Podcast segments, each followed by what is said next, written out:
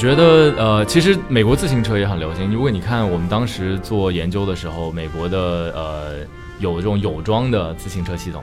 在纽约是叫 City Bike 啊，City Bank 赞助的，花旗银行赞助的一个就是算是市政的这种有装系统。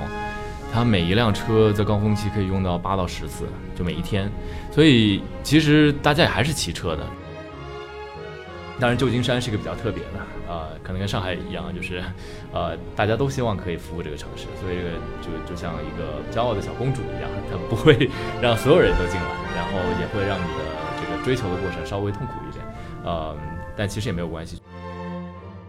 因为在拉丁美洲这个地方呢，这个它相对比较落后，所以呢，信用卡不够普及，所以投 Yellow 最重要的当初最重要的原因是因为除了跟呃。这个 Brad 和 Toby 都有商量过，未来可能有战略合作以外，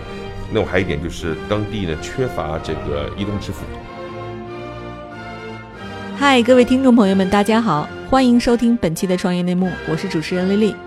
这是一档由 GGV 纪元资本发起的访谈节目，旨在为中国的听众提供更具专业视角的创业话题沙龙。我们深信，听故事是人类的古老本能，也将在每一期节目中尽可能的帮助嘉宾讲出他们最精彩的故事，讲出他们的创业内幕。本期我们请到的嘉宾是全球最大的短途共享出行平台 Lime 的创始人及 CEO Toby。大家好。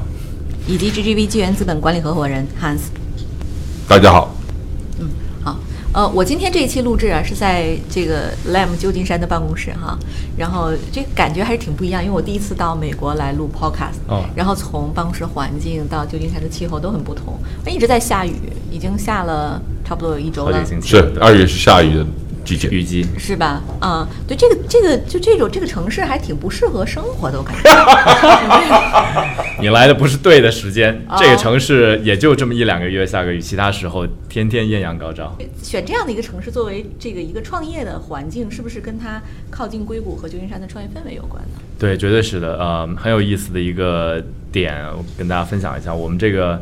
呃办公室是已经是我们第五次搬迁了，然后在过去。二十四个月以内，所以基本上每四到五个月我们就会搬一次。三藩，呃，旧金山整体是比较好，是第一还是很多，呃，就是高科技公司的呃工程师在这边，然后再加上呃很多相关领域的人才也在这边，比如说 Uber、Lyft、Airbnb、Google 啊，Google 虽然在 Mountain View，但他们在呃三藩有一个很大的 office，啊，包括我们招的一些 Senior Executive，他们很多人家都住在三藩，嗯，现在我们也看到了趋势是。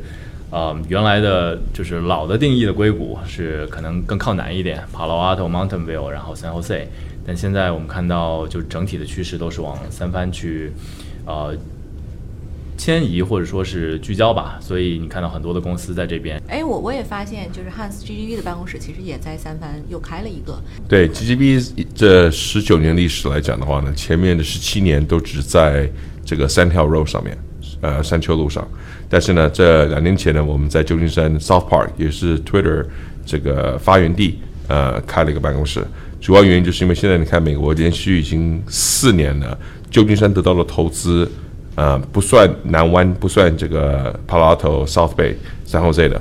旧金山本身的投资是全美国第一名，已经连续四年了。那为什么呢？因为年轻人在这个想要在在湾区工作的话呢，他希望晚上有一定的夜生活。那那个 Palo Alto 到十点就全关门了，然后呢，这个三后 Z 的话呢，其他的配套呢，稍微是比这个还比不上这个旧金山，所以旧金山必然是这里最大的现代化的这个城市，所以呢，呃，很多年轻人都喜欢住在这里。那既然 engineer 都愿意住在这里的话呢，这边创业也就更容易了。对，我可以先呃分享一下我的一些呃观察吧。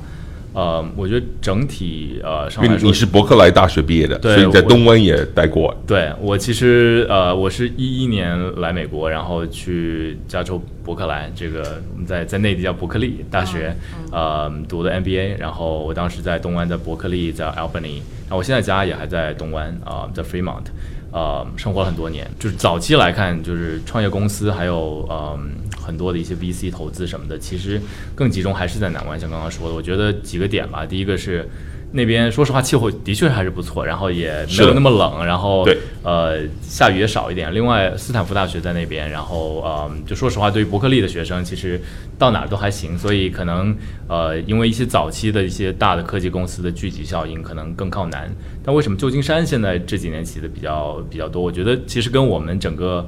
现在做的这个业务也很有很大的关系，因为你可以看到，像中国就不用说了，大的城市城市化，对吧？城市人口每年增长，而且是非常非常的密集。但其实，在美国，并不完全是这样。如美国，如果你看所有的大城市，呃，其实没有中国那么多的。中国有上百个一百万人以上的城市，美国只有十几个。但是呢，趋势是现在年轻人都愿意住在大的城市，这个其实是一个新的一个趋势，所以导致了像整个湾区来看，以前讲硅谷、讲这个科技创新都可能偏南，然后整个大的美国还有西方的趋势都是不再太愿意住在郊区了啊，大家不喜欢有车了啊，像以前基本上。这没车是一个不可想象的事情，但现在因为科技的发展，因为这种共享经济的发展，所以呃，很多住在很多人发现住在这种高密度的城市里面，第一生活更有乐趣，然后第二呃就是你的生活成本虽然可能房租贵一点点，但是你可能比如说不需要养车了，然后不需要有这种很很很长时间的通勤，我觉得这些是带来一个很大的变化。如果你今天从波士顿来，或者是从纽约过来，你大学的时候基本上都是比较大的城市里头读的大学，所以你来到这个呃旧金山湾区这边的话呢，住在住在旧金山是一个比较比较自然的一个现象。虽然我自己也不是那么喜欢旧金山的这个天气，常下雨，我们这边住了三年，我们也搬下去了。但是呢，对对年轻人来讲的话呢，旧金山实在是方便很多。Toby，你能不能介绍一下自己？就是说，呃，为什么要在旧金山这个开始了自己的创业？因为我知道你以前在呃快销啊、咨询啊、VC 这几个行业都待过哈。尤其是在美国创业，我其实呃背景跟跟很多的留学的呃朋友和尤其是在美国吧，然后的一些经历都还是蛮相近的。本身中国人，我在呃深圳出生长大，然后算是一个深圳土著，可能这不是一个特别特别常见的一个背景吧，因为深圳毕竟是个移民城市嘛。但我还是有幸在八十年代初出生在深圳，然后看着深圳发展起来，所以一直是非常受到呃创新的氛围和这种快速发展的这种这种奇迹式的这种进程所深深的影响。我在国内上的本科，然后职业生涯是从百事可乐先开始，最底层的这个销售市场，然后呃负责百事可乐品牌、七喜品牌，然后后来还有幸去呃领导了这个呃加德乐在整个中国的一个呃首先的上市，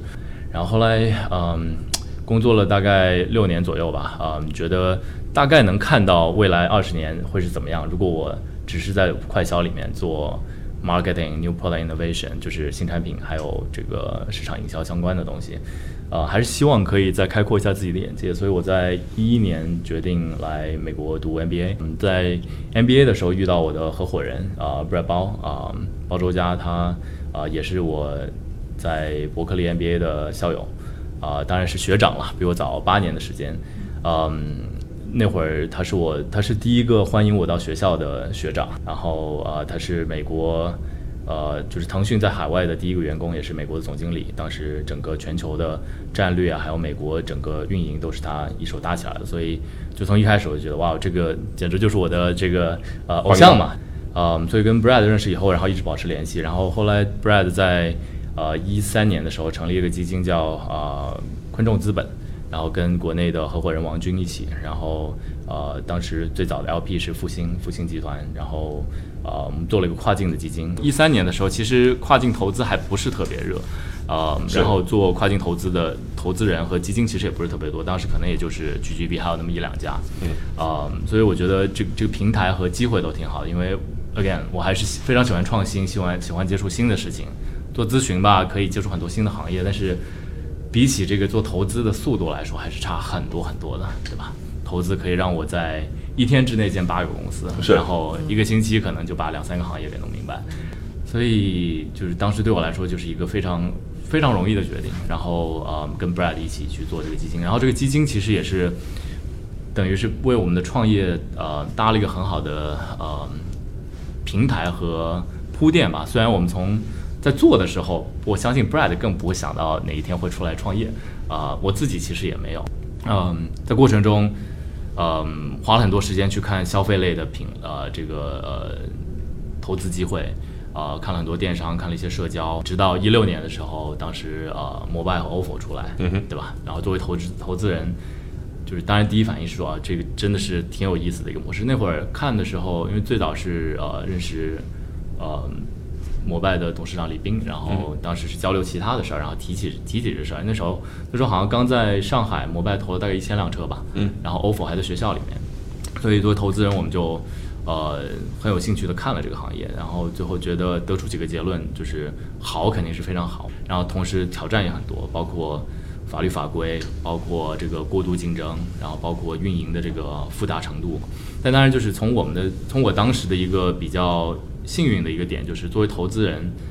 我们是站在一个可能呃不一样的视角去看这盘生意，而不是说啊这个产品和模式还挺有意思的，我们就跳进去。我们当时大概做了六个月的调研，在那个时候，我们希望可以找一个团队是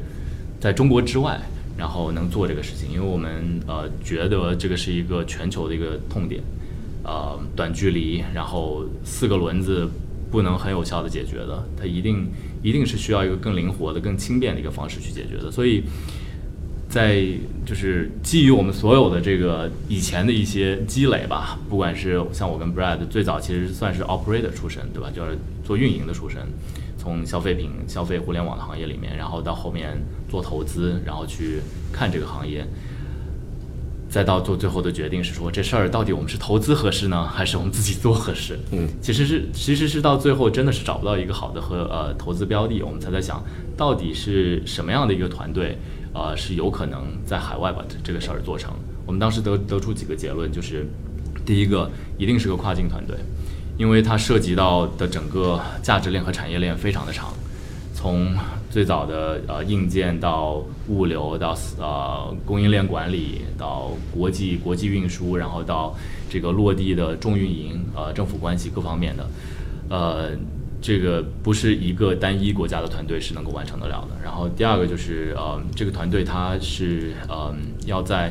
三个核心的方面做得非常好，一个是呃硬件，第二个是政府关系，第三个是运营。当时我们找不到一个这样的团队，干脆就我们自己把这事儿给传了吧。然后啊，这个我们就这个。投投着投着，把自己投成了股东，呃，不仅是股东，投成了这个创业者，啊、但整个过程还是挺挺自然的，一开始没有任何的预设，呃，这也是做投资和做过运营的一个好处吧，就是呃，我们可以相对比较灵活。就是您 A 轮就已经拿到了这个 Andreessen Horowitz 的投资，然后接下来呢，马上 GGV 就跟进，全是大牌的基金。您能复盘一下当时跟投资人这个谈的过程吗？最早的资金是来自自己的，也不需要特别多的钱，我们就是把呃开始原型产品给做出来，把 App 做出来，做一款这个我们认为适合美国的呃硬件产品，呃，所以种子轮自己自己自己完成融资，然后在 A 轮的时候，我们觉得挺重要的有几点啊，嗯，当时选择投资，我们当时有大概三个三个 term sheet 吧，然后嗯，就选择 Andreessen Horowitz 一个很大的原因是。第一，他们在美国的嗯品牌和呃网络还是非常的强的，不管是对呃人来说，就是对招聘来说，还是对这个政府关系来说。然后另外一个呢是嗯我们在一开始接触的时候是跟呃 Connie Connie Chan 去接触，所以他也是对中国非常了解的一个 partner，跟 Connie 跟 Hans 关系应该也也挺好的，然后。一起合作的也也有很多的合作，所以在这个方面我们其实也挺关注的，就是不仅不仅是带来资本给公司未来的发展，然后更多的是理念和呃对这个商业模式的理解。嗯，说说到为什么他们投，我觉得这个我的理解啊，这个我不能代表他们，但我觉得三个方面吧，一个这个市场就真的是啊、看得到的，是有机会。呃，如果你现在在旧金山，在纽约。真的，那一到两英里，我们不说公里，一到两英里，就是没有一个特别好的解决方案。你要 call Uber 或者 Lyft，你可能等个五到十分钟，然后你在车上塞十分钟，公共交通又特别特别的不发达，所以市场绝对是大的。然后呃，团队，呃，一个很很简单的点就是，我们告诉他，我们已经找了半年了，没有一个好的团队可以投。是，嗯，我们认为什么样的团队和什么样的素质是很重要的，这是我们怎么样去呃构建团队的想法，然后这是我们已经呃组建的一个团队。呃，我们一开始跟跟很多的基金都好讨论过，到底我们应该是像 Uber 一样，是用比较激进的方式进城市，还是呃，包括像学习像摩拜和 ofo 在国内比较激进的投放的方式，还是说根据全球和尤其是在美国，呃，中国海外的一些城市不同的这种城市要求，做一个因地制宜的这种呃 go to market 呃，就是进进城的一个打法。这个我们当时有很多讨论，我觉得在这一方面，呃，大家的理念还是比较相似的。就是对于海外的市场来说，因为这种路权的管控非常的严格，呃，还是需要有一个比较合作的态度，呃，然后这其实很多公司在一开始在就是在，尤其是在我们自己在做呃尽调的时候，很多公司其实这一点倒没有看得非常清楚。汉斯，您您当时是这么看的吗？我觉得当初那个美国一般市场的反应。是比较呃有一定的负面性或不确定性的，呃，所以能够像 Brad 跟 Tommy 那么早就下决心做这个事情，我觉得是非常非常非常的不容易。有很多人觉得说中国美国国情不同，然后你看中国这个地铁到处都是，出来以后搭个坐个单车是 make sense 的，可是美国像呃北京、上海这种大城市，倒毕竟是不多嘛。呃，前面一百个城市里头，可能前面只有呃十几、二十个城市人口人口是比较多的，所以这个需求到底在美国会有多大，是别人第一个质疑的。第二，很多美国人都受到媒体的影响，看到中国一大堆这种呃这个跌积如山的这种呃停车，这这这个单车丢在那边，就是说太没效率了。这个这多少有些文化的不同的一些，不能说歧视，但绝对是不是那么先入为主的认同，这个是有机会的。第三的话呢，就是呃，这这个这个事情呢，你必须要有很强的供应链的能力，所以你的这个单车能够持续的时间，能够用的时间会比较久。呃，大部分的美国团队呢，对于在中国去搞定供供供应链这个事情是没有不太不太经验不多的，做这个事情在美国来看是非常不成熟，而且风险很大的。对，所以他们两个有下这个决心干这个事情，他们那时候的观点在美国这样是一个少数的观点，而且那时候。看起来什么 Mobile 啊、Ofo 都想进美国，然后呢有中国的钱大量的支持，所以这些公司在中国已经有规模了，来来来进入美国市场的话呢，以为说他们应该会有有在规模上的这个优势，但是呢，他们一开始做的时候呢，又遇到了很多进程的问题，因为美国政府管的东程度比中国政府管的还还多，还还严重。嗨，各位小伙伴，告诉你一件很重要的事情，创业内幕的听众群已经开通了。在这里，你可以和我们直接沟通，也可以第一时间了解到 GGV 纪元资本线下活动的动态，近距离聆听投资人的独特见解，并且结交其他互联网圈子的小伙伴呢。入群，你只需要添加微信公众号 CYNMXZS，我再重复一遍，CYNMXZS，也就是创业内幕小助手的拼音首字母，并在好友请求中标注创业内幕。接下来，小助手会帮助你完成入群操作，我们期待你的加入。嗯，其实这个看起来也不是说，呃，这个这个就是某一家公司的问题，它其实整个行业都是行业的问题。是的。啊，那现在 Lam 在解决这些事情上有什么举措呢？啊，我们呃，在中国从第一天就投入了大量的资源和精力，我们有一个七十多人的团队在中国。专门负责供应链，呃，和产品迭代，呃，智能硬件、锁，呃，firmware，呃，软硬件的结合。所以这块听起来，对于尤其是对于我们中国同胞、中国创业者来说，可能还行啊。但对于海外的创业者来说，这真真的不容易。尤其是你要找到合适的人去管理这事儿，能把这个事儿给呃，怎么说呢？呃，规模化给做起来啊，我觉得这这真的是不容易的。嗯，这是一个，这个帮我们去解决了，就是怎么样可以让车的质量更好，这个持续的更久，而且供应供应量比其他人、比其他的公司都要上的更快。然后另外一个方面是，嗯，规模其实还是挺重要的，就是嗯，我们现在在全球大概五五大洲、二十个国家、一百个城市，全部都有运营。不同城市的类市场的类型，包括大城市、小城市，这个是这个是短时间内你就算有钱，可能也不一定能很快的呃积累的。然后我们可以用嗯一百多个城市运营的这个呃经验，然后去告诉不同的城市说，我们可以用呃什么样的一个模式和什么样的一个呃案例来支持你们的这个运营。这个其实对于很多市场来说都非常重要，因为他们还是看重呃所谓 track record，就是你你原来的呃运营经验，像刚刚 Hans 提到的。呃，很多海外的城市第一反应就是堆积如如山的照片，因为这个呃，这个的确是从媒体的从从媒体的曝光上来说，这是他们第一第一能看到的，对吧？对。然后，但当他们呃搜搜这个所有 Lime 相关的运营和呃历史经验的时候，看到的。却很少有这样子情况发生，而且更多都是积极的、正面的事情。他为什么会做到就是这种效率呢？这跟我们从一开始选了一个跟国内这个共享单车不同的打法是有关系的。嗯，在国内，尤其是一六年底和一七年一整年，最最常见的一个事情就是不断的投车，通过投投放量，然后来。呃，赢取市场份额，然后希望可以可以赢取善这个这个竞争的这个胜利。但其实，在美国不是的，就是即使你有你有资金，即使你有车，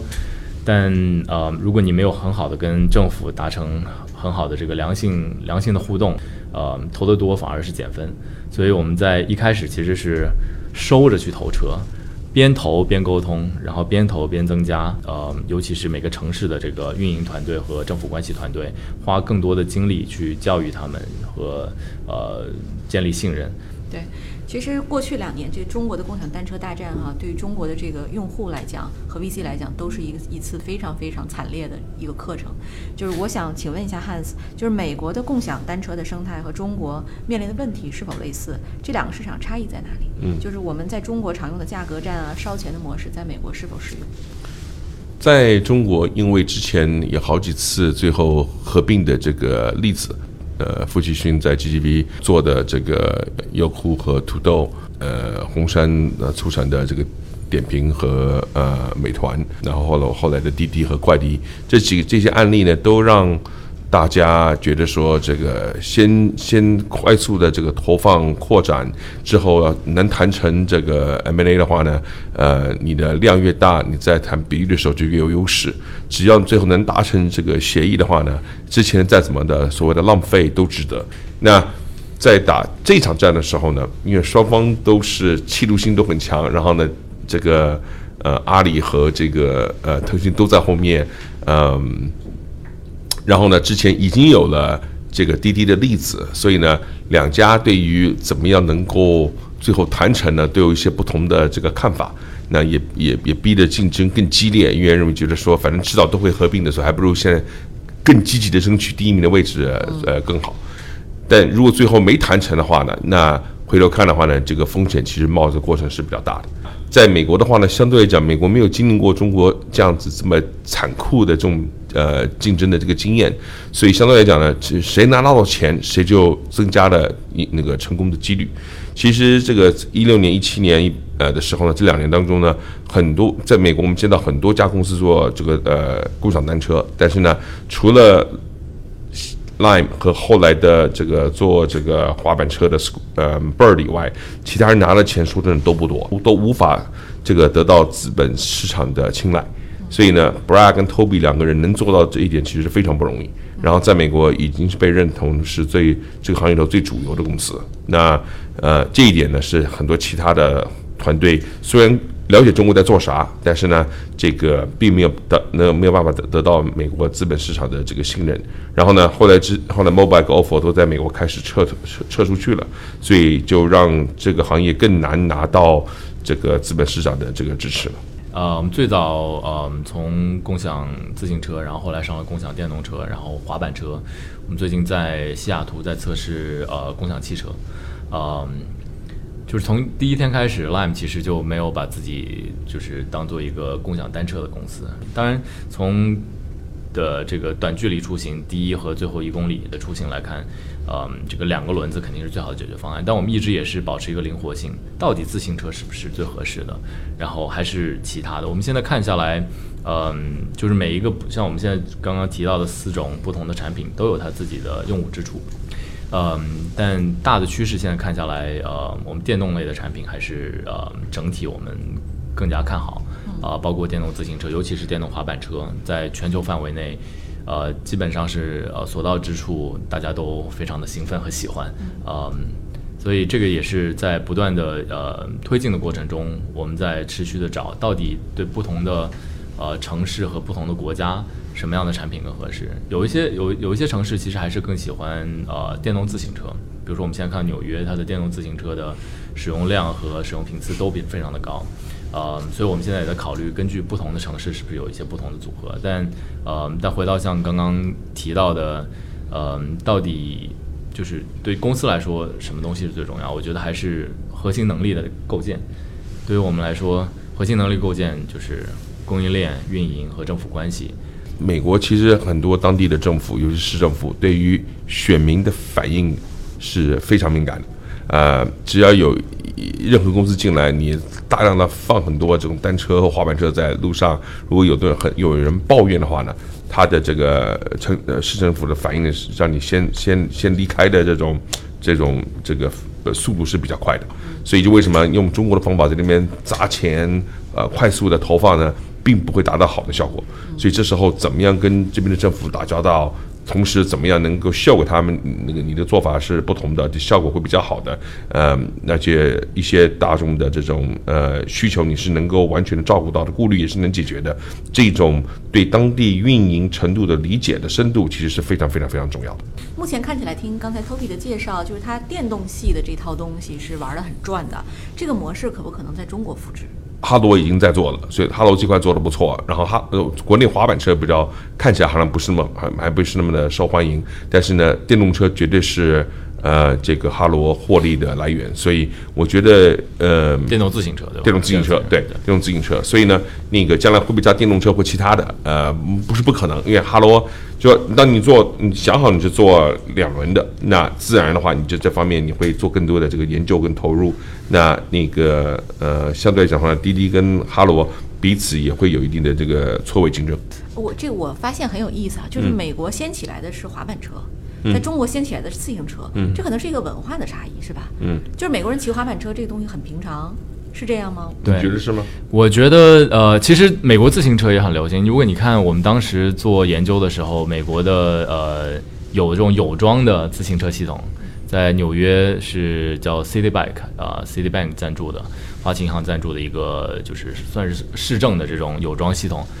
它每一辆车在高峰期可以用到八到十次，就每一天。所以其实大家也还是骑车的。然后如果你看美国会骑车的人群和大家。呃，就是每每一年美国的自行车的销量，呃，人均上来说是美国的三到四倍，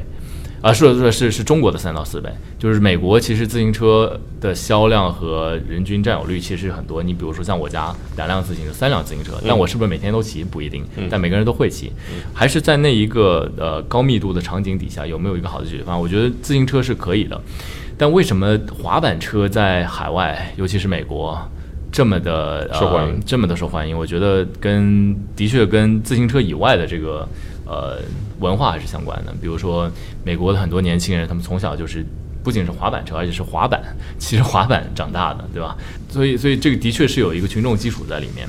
然后再加上，呃，说实话，滑板车，如果你如果你有机会用的话，如果我们这个听众有机会用的话，你会发现它的门槛非常的低。自行车你可能还要花个半小时一个小时都不一定能够很好的很熟练的掌握，但滑板车一分钟就可以了。所以在美国，呃，你会看到的确大家都会骑自行车，很多小朋友从小也都是爸妈让他们学自行车，但滑板车真的很受欢迎，因为它的门槛更低。这个滑板车成本它比自行车要高多少？大概是电动自行车的二分之一到三分之一吧，所以成本更低是吗？对比电动自行车更低，就比我们自己要做的电动自行车。但当然就是在中国，因为中国这个供应链的优势和产品相对来说可能没有像海外我们做的产品投入的，因为在海外的这个质量要求和。这个体验要求还是更高一点。其实很多我们中国听众哈，对于美国公司的这种共享的成长，它是没有概念的。我想请 Toby 给一些数据啊，比如说我们的第一辆车投放，然后呢，到后来我们的这个一百个用户大概用了多长时间？然后一万个用户多长时间？十万个用户是多长时间？啊，这个很好的问题。嗯，希望我我我没有办法给很准确，但我可以大概给你描述一下。嗯，我们一百个用户应该是花了可能花了一个星期吧，因为当时当时最早的这个市场的测试。我们就真的是只放了几辆车在市场里面测试，而且，呃，选了一个不是特别显眼的一个城市，因为希望可以正跟政府建立一个好的一个关系，然后利用这个呃已经进入的城市，我们再去拓展其他城市。但有意思的是，一旦当我们走上正轨以后，就是利用一两个小一点的城市，可能不一定是特别合适的，然后攻克了更大几个城市之后，那个就是井喷式了。比如说我们前一百呃第一百万个 trips。叫所谓的呃出呃就是骑行次数，呃大概是 Lift 的呃两倍的速度，就是 Lift 可能花了两倍甚至三倍的时间，然后比 Uber 也是快非常非常的多。所以我们现在从投放我们的第一辆滑板车啊到现在已经大概十三个月的时间，我们已经有差不多三千万次出行。当然跟国内比还是呃数字比较小了，但考虑到我们投放的量也没有国内。这么多，我这可以再给一些数据，就是我们在去年呃高峰期的时候，大概呃有两亿多美金的年化收入，所以就只是我们的第二年的历史。然后我们看很多同期的公司，同同期的公司可能是只有我们百分之一，或者是十分之一，已经是很好了，就是跨所有的高科技的行业。同时跟中国相比也是的，比如说像摩拜、OPPO，甚至 Hello Bike，对吧？我们对标这个收入的规模。呃，就在我们的投放量的情况下，我们的这个收入的呃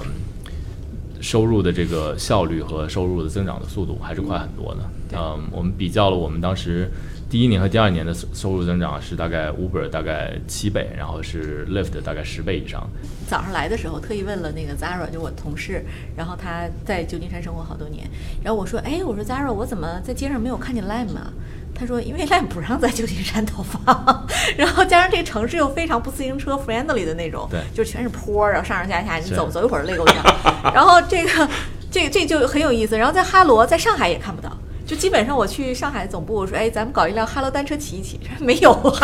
在 上海它都在二线城市，现在进不来，所以这个不知道是怎么怎么造成的。然后这个对对你们会不会有些困惑？对我们呃，我们觉得是困惑，但其实也不是特别担心，因为呃，这说明第一，这个市场整体很大，对吧？有那么几个主要的市场，我们暂时不能进去，其实不影响我们整体的发展。嗯，因为全球还有可能。十倍或者一百倍的这个需求在外面是一样，通过你的产品和服务是可以呃提供解决的解决方案的。即使有一些主要的城市我们现在还没有进去，但我们知道，因为我们现在一直在做对的事情，在服务一些其他的城市，最终当这些难进的城市，他们是一旦准备好了，我们是他们的最佳解决方案。我们希望做到是这个，嗯。当然，旧金山是一个比较特别的，呃，可能跟上海一样，就是，呃，大家都希望可以服务这个城市，所以这个就就像一个骄傲的小公主一样，她不会让所有人都进来，然后也会让你的这个追求的过程稍微痛苦一点，呃，但其实也没有关系，全球只有旧金山一个城市是我们呃暂时想进没进，然后竞争对手在里面的，其他所有的城市要么是只有我们在。要么是只要是竞争对竞争对手在，我们是数倍的量的。呃，这个 Land Bike 已经进入到二二十多个国家的一百多个城市，然后五大洲都应该有覆盖。对。那其实呃，你有没有想过这个到中国去？我们现在讲出海是说呃回中国出海了。嗯，我觉得难度是很大的。嗯，所以我觉得有所为有所不为吧。嗯，我们如果真的考虑中国的市场的话，我觉得可能是合作的方式，因为我们的产品相对呃。这个设计和投入都，呃，更适合海外的这个呃模式和场景，包括电动的产品，包括呃滑板车，对吧？在中国，我们还是需要验证是不是在自行车之外是是有可能的。所以这为什么那个我们其实车是在中国生产的，其实可以就近投放，我们一直也没有投放，就是因为我们觉得中国的中国的很多创业者在这方面已经做得非常好了，我们我们做我们能够把握好的地方。哎，对，汉斯在中国啊，就是我们谈到这种这种比较快速增长的商业的时候，它通常有两个 competitor 或者三个，咱们的这个最终结局通常都是并购，嗯，因为后面有 BAT 撑着嘛，嗯，大家都不愿意烧自己的钱，嗯，那在美国会出现类似的情况吗？不一定，嗯，那个美国这个市场比较习惯两家都能够有各自的错位竞争，或者稍微一些各自有一个比较高端，一个比较低端的这个公司，像在这个呃。呃 ride sharing 这块，那个 Uber 和 Lyft 各自都不需要合并，各自都能都都能干。那 Lyft 呢，只做只做只做美国，然后只做 ride sharing，它连外卖这个都都不做。那 Uber 呢，学了中国的美团的打法，想变成一个这个 super app，所以呢，就是呃，跟只要跟这个呃旅行有关的和呃车子有关的，它都会想去碰一下。本身就会两种不同竞争或者发展理念的公司，所以他们中间合并的可能性其实是不大的。还有一点就是，欧洲其实是更适合是以单车生活的城市，它城市比较小，相对人的密集度也比较高。美国的城市它的地的面积比较大，人口比较少，所以呢，汽车美国的城这个城市是为汽车啊做设计的，所以呢，相对来讲，这个在美国做的不错的话呢。欧洲可能这个市场可能会更大，因为我知道您投了很多单车公司，其实，在巴西还有一家叫 Yellow，也是您投的。嗯，对，这个可以提吗？可以提啊。对，呃，您还投了这家，就是呃，像 Yellow 这样的公司，它更像是在中国的这个 Hello Bike，还是更像在美国的 Lime？嗯，都不太一样，它更像呃，比较像美团。为什么呢？因为在拉丁美洲这个地方呢，这个它相对比较落后，所以呢，信用卡不够普及。所以投 Yellow 最重要的，当初最重要的原因是因为除了跟呃这个 Brad 和 Toby 都有商量过，未来可能有战略合作以外，那我还有一点就是当地呢缺乏这个移动支付，所以呢投 Yellow 讲直接一点，是为了移动支付而做呃这个共享共享这个单车或者是共享滑板车，所以呢那个在欧美相对来讲做移动支付的这个市场的空间会比较小，那。呃，我们为什么会让这个巴西的 Yellow 和这个墨西哥的 Green 两家合并变成了 Grow？主要原因是也是因为 Green 没有支付，而 Yellow 有支付。那 Green 在这个滑板车这边走的比较快，比较更积极一点。那 Yellow 呢，它发展更全面一点，所以两边就有个互补的机会，把它们合并了。那未来说不定跟这个 Lime 也有合作的空间。所以呢，这个是每个地区情况是不一样的。在开发中国家呢，相对来讲，每个人眼光盯着都是移动支付这个市场。特别因为我知道你们在中国也有 office 哈，就是大概 base 在哪里？你有没有招聘的需要？也可以让我们听众试一下。对，呃，我们在中国，呃呃，有一个呃非常好的一个团队。我们在深圳，呃，有一个呃比较大的团队，大概三四十个人。然后我们在昆山有一个供应链的一个团队，然后在天津也有。呃，在很多供应商呢有驻场的团队，我们呃今年会加大力度去拓展我们在国内的供应链和生产团队，呃硬件的团队，我们需要很多的呃软件和 firmware，就是软硬结合的人才，然后嗯我们的 back office 也在扩张，包括我们的呃财务、人事、法务，所以在今年我们还是有一个非常野心勃勃的一个计划吧，把中国持续打造成我们的呃研发的一个。好的大本营，然后来支持我们在今年呃持续的扩张我们的全球的市场份额。我们现在全球市场份额大概是百分之七十，在美国已经接近百分之六十。嗯，在七个还是八个国家的呃那个 App Store 啊，包括 Android 的商店都是排名第一。不仅是旅游的这个品类，所以这个实现这个的前提就是我们需要有一个非常好的一个中国团队。听着非常酷，你有没有一个？链接或者入口，让大家可以找到的这个招聘的机会呢？可以，没问题。我们呃，请登录 l i 到 m 一呃斜杠 corea 呃，上面有我们很多的呃招聘信息。当然，现在可能更多还是聚焦海外的一些机会啊，但我们马上也会上线一些呃国内的机会。其实科比讲这点蛮重要的，因为我觉得咱们年轻的这个听众应该考虑去这个呃 live，因为未来的十年，中国的这个智能手机用户已经九亿多了。这个上升的空间是比较有限的，所以呢，你想做这种，